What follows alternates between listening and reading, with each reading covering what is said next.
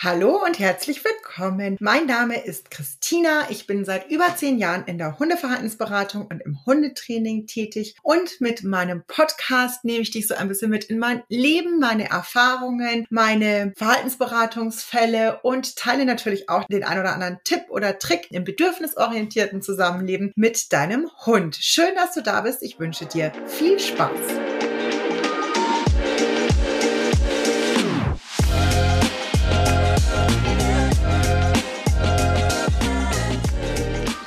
In der heutigen Folge habe ich mir ein spannendes Thema rausgesucht. Und zwar hat es mich diese Woche in verschiedensten Situationen mit verschiedensten Menschen irgendwie begleitet. Wir haben es ja so, dass wir beim bedürfnisorientierten Zusammenleben mit Hund eben dem Hund viel Kommunikationsspielraum lassen. Also er soll gerne sagen, wenn er irgendein bestimmtes Bedürfnis hat. Das kann natürlich in Form von, ich will gerade spielen oder ich möchte da hinten schnüffeln gehen oder ich möchte gerade nicht in mein Geschirr einsteigen oder sonstiges dass er das kommunizieren darf. Jetzt haben wir aber auf der anderen Seite ja häufig dann das Problem, dass wir Verhaltensweisen kriegen, die uns dann im Alltag manchmal nicht ganz dienlich sind. Tja, und wie finden wir jetzt da bitte einen Konsens? Das ist ja nicht immer ganz so einfach. Und wahrscheinlich bleibt es auch irgendwie im Laufe unseres Lebens der Punkt, der uns immer begleiten wird. Und wo jeder für sich so ein bisschen seine eigene Definition im Zusammenleben finden muss, so was individuell passend ist. Wie meine ich das? Das heißt ja, ich lebe in quasi nur, nein, in einer ganz tollen Partnerschaft. Nicht nur in einer Partnerschaft, sondern mein Freund und ich, wir wohnen zu zweit mit einem kleinen Hund zusammen. Das heißt, in unserem Alltag, auch so in, in meinem Alltag, dadurch, dass ich ja einen sehr selbstbestimmten Alltag habe, kann ich der Mali extrem viel Raum einräumen. Das sieht natürlich in einem Zusammenleben mit einer zum Beispiel fünfköpfigen Familie, wenn dann noch ein Hund mit dabei lebt oder ich habe zum Beispiel auch in meinem Freundeskreis einer meiner liebsten Freundinnen, die hat drei Kinder und mittlerweile auch drei Hunde dazu. Die arbeitet auch sehr oder arbeitet, sie lebt sehr bedürfnisorientiert sowohl mit ihren Kindern als auch mit all den Tieren zusammen, die sie haben. Aber es ist ganz klar, dass äh, Bedürfnisse, einzelne Bedürfnisse in einer größeren Gruppe mehr auf der Strecke bleiben als das jetzt bei uns eben der Fall ist. Es ist zum Beispiel auch, dass ein Spaziergang für die Mali alleine anders ausschaut, als wenn ich noch meine zwei Patenhunde mit dabei habe. Dann sind es halt einfach auch drei Hunde und dann müssen wir die Bedürfnisse möglichst gut unter einen Hut bringen. Und das muss man natürlich immer auch so ein bisschen anpassen. Wir nehmen mal ein konkretes Beispiel. Ich überlege gerade welches. Ich habe zu viele Beispiele im Kopf. Genau. Wir nehmen mal ein, ein konkretes Beispiel, was ich auch im Training hatte. Wir hatten da einen damals noch sehr jungen Dackel wir hatten, sie hatten, wir, ich hatte ihn im Training. Und dieser zauberhafte kleine Dackel war damals noch total jung. Die haben als Welpen bei mir damals gestartet im Online-Coaching. Und die Halterin war mit dem im Homeoffice zu Hause. Herrchen war immer mal wieder im Büro. Und dann hat sie eben erzählt, dass der immer nachmittags gegen drei während ihren Calls super unruhig wird. Und dann gilt es ja auch wieder. Wir müssen dann so ein bisschen die Gesamtheit halt Anschauen der ganzen Situation. Wir haben einen jungen Dackel, der zweimal vier Stunden, also vormittags und nachmittags irgendwie ruhen soll und still sein soll, während da irgendwelche Calls stattfinden, wo dann auch erstmal festgestellt werden darf, das kann ein junger Hund in dem Rahmen noch überhaupt nicht leisten, weil die klar einfach bestimmte Bedürfnisse haben, die müssen befriedigt werden, wie eben Kontakt zu den Bezugspersonen, also körperlichen Kontakt einfach noch viel mehr brauchen, auch die Ansprache viel mehr brauchen, die Beschäftigung viel mehr brauchen und natürlich auch Pipi, Kaka etc. Die Geschichten müssen ja in dem auch noch so eingeplant werden.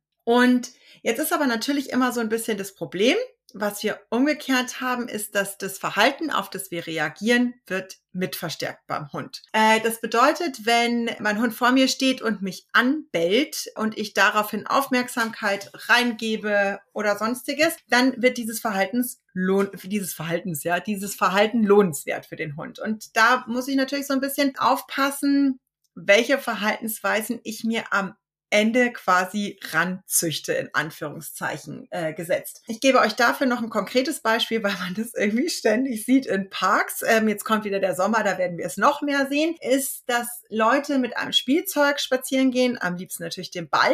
Und die haben dann immer einen Hund, der bellend um die rumspringt, weil er gerne hätte, dass der Ball geworfen wird. Und die meisten Leute hört man immer, nein, jetzt ist Schluss, jetzt hör aber auf und der Hund bellt sie weiter an und während der Hund bellt, schmeißen sie wieder den Ball.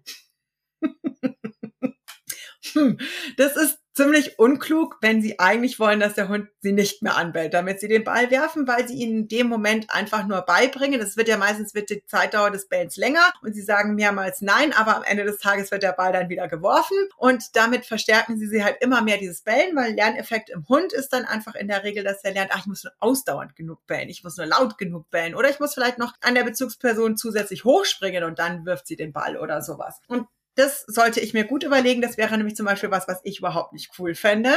Jetzt kommen wir zurück zu dem Dackelchen. Der hat es eben auch dann über Quietschen und ähm, Beinkratzen und sowas hat er eben kundgetan, dass er hier nachmittags ein Bedürfnis zum Spielen, zur Beschäftigung und sowas hat. Und das ist ja völlig in Ordnung. Jetzt erstmal prinzipiell gesehen, dass äh, der kleine Dackel einfach seine Bedürfnisse hier irgendwie kundtut. Jetzt haben wir das aber beobachtet und dann habe ich eben gesagt, ah, passt mal auf, äh, das ist ja eigentlich total geil, wenn du mir schon sagst, dass er eigentlich immer relativ um die gleiche Uhrzeit kommt, ist es für uns ja total hilfreich, weil dann können wir das ja einfach einbauen. Also wenn wir immer sagen, der Hund kommt so zwischen drei und halb vier irgendwie angeplempert, dass wir einfach sagen, der kriegt um halb drei schon eine Beschäftigung. Weil dann hat er schon seine Bedürfnisbefriedigung, aber der kriegt die Bedürfnisbefriedigung dann, wenn er noch irgendwie entspannt und ruhiges Verhalten zeigt. Und das verstärken wir dann schon mal mit, bevor der irgendwie total websig wird. Und das ist einfach total wichtig, dass ihr euch das immer wieder vor Augen führt. Unser Ziel ist ja eben, dass Hunde möglichst nicht in unerwünschte Verhaltensweisen reinkippen, sondern dass wir Situationen so gestalten, dass wir viel erwünschtes Verhalten kriegen, mal per se. Trotzdem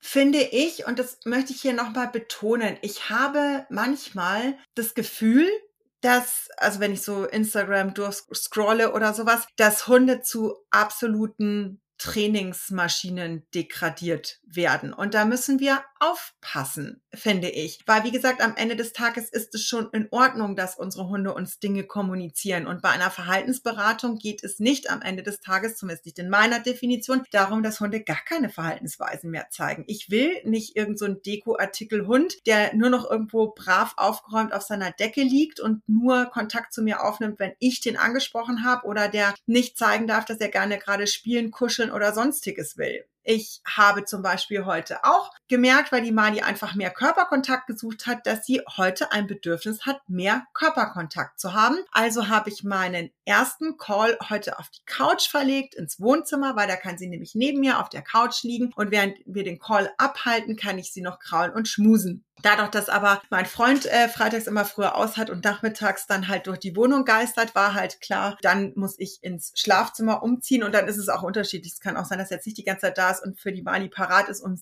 dass er sie dann irgendwie kuschelt, aber es kann eben sein, dass er in der Wohnung rumgeistert oder auch irgendwo wieder hin verschwindet. Aber dann war es mir einfach ganz wichtig, dass ich das auch wahrnehme und aufnehme und es eben auch nach meiner Möglichkeit der Mali Kontakt ermögliche, Körperkontakt ermögliche.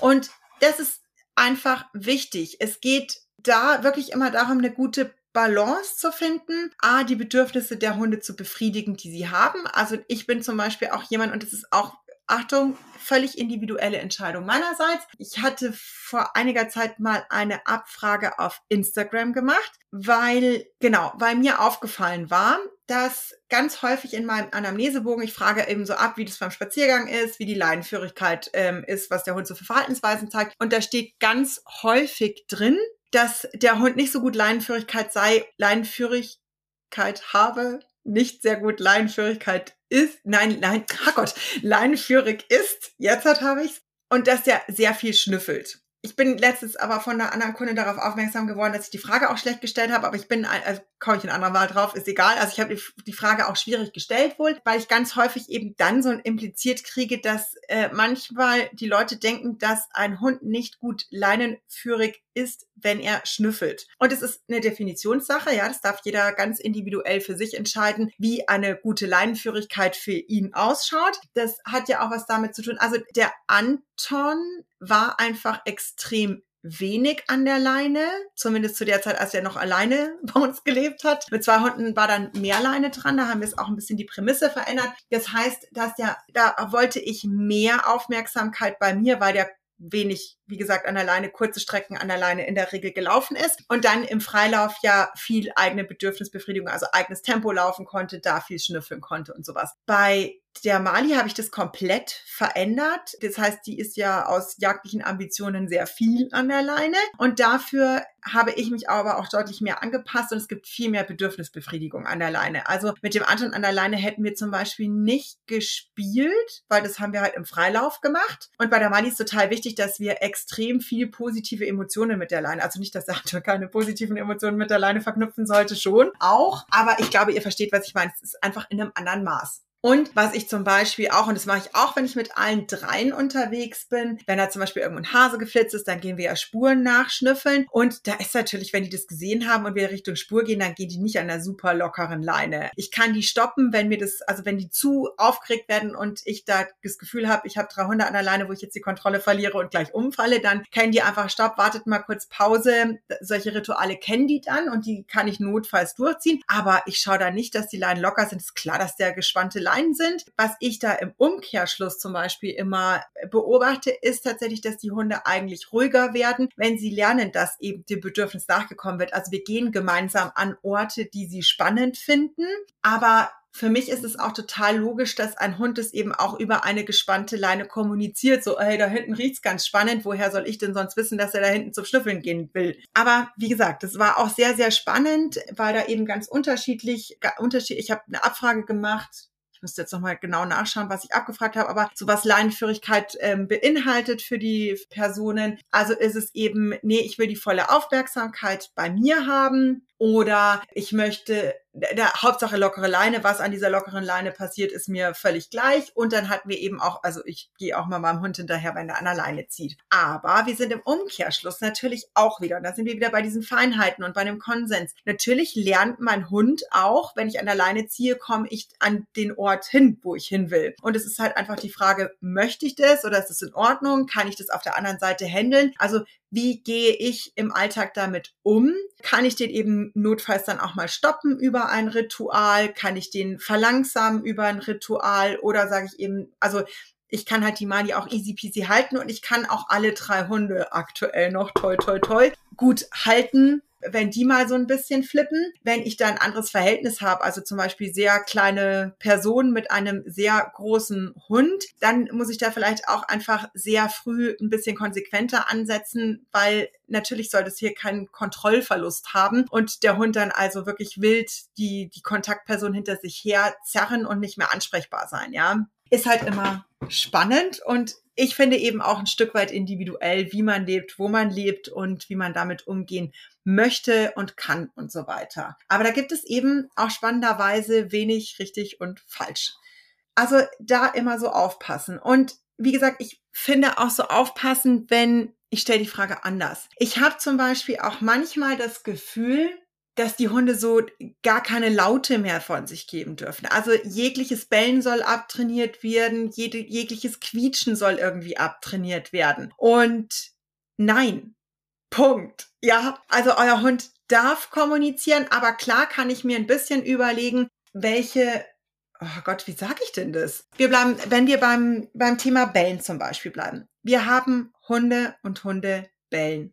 Punkt. Klar sollte ich ein bisschen darüber äh, drüber schauen, in welchen Situationen tut er es, in welchem Maß tut er es, weil natürlich immer eine bestimmte Erregungsgrad auch dazugehört, dass es zu einem Bellen kommt. Das heißt, wenn ich einen, Achtung, total fieses Wort, Dauerkleffer habe, dann habe ich auch einen permanent übererregten Hund. Und das ist nicht gesund. Für den Hund ist das auch nicht gesund. Das ist nicht gut. Wenn aber ein Hund ähm, also ich trainiere ja tendenziell auch, also die Mali ist auch darauf trainiert, dass sie nicht bellt, wenn es klingelt. Also warte, umgekehrt, wir formulieren immer positiv, dass sie cool bleibt, dass sie ruhig bleibt, wenn äh, wenn, wenn es klingelt. Das haben wir aber halt einfach wirklich tatsächlich von Anfang an total konsequent trainiert und deswegen tut sie es nicht. Wenn ich Hunde im Training habe, wo das schon sehr stark verknüpft ist, kann ich wahnsinnig viel machen, das zu verbessern und dass wir auch die schneller zum Beispiel beruhigt kriegen. Aber wir kriegen es nicht bei jedem Hund in, dass der gar keinen Laut gibt, wenn die Klingel kommt. Kann ja auch ein bisschen, also kommt zum einen natürlich ein bisschen auf die Rasse drauf an, wie wachsam ist die, welche Verknüpfungen habe ich und wie etabliert ist auch dieses Verhalten schon. Und da darf ich schon, finde ich, auch mal ein bisschen drüber nachdenken, dass es vielleicht gar nicht darum geht, dass der nie, nie, nie, nie wieder bellt, sondern dass man sagt, es ist so ein, ein Ansatz und dann kann ich den umorientieren und dann kriegen wir dann anderes Verhalten hin. Manchmal kriegt man es auch bei einem etablierten Verhalten noch hin, dass der Hund es tatsächlich gar nicht mehr zeigt, ja. Aber das muss nicht zwingend das Ziel sein. Oder also ganz klar war es für mich eine große Prämisse. Ich erzähle es ja immer wieder ganz gerne. Die Mali ist früher bei Hundebegegnungen eigentlich toujours ausgeflippt, kann man einfach sagen. Und hing da irgendwie schreiend und kreischend und völlig in Anführungszeichen hysterisch in der Leine.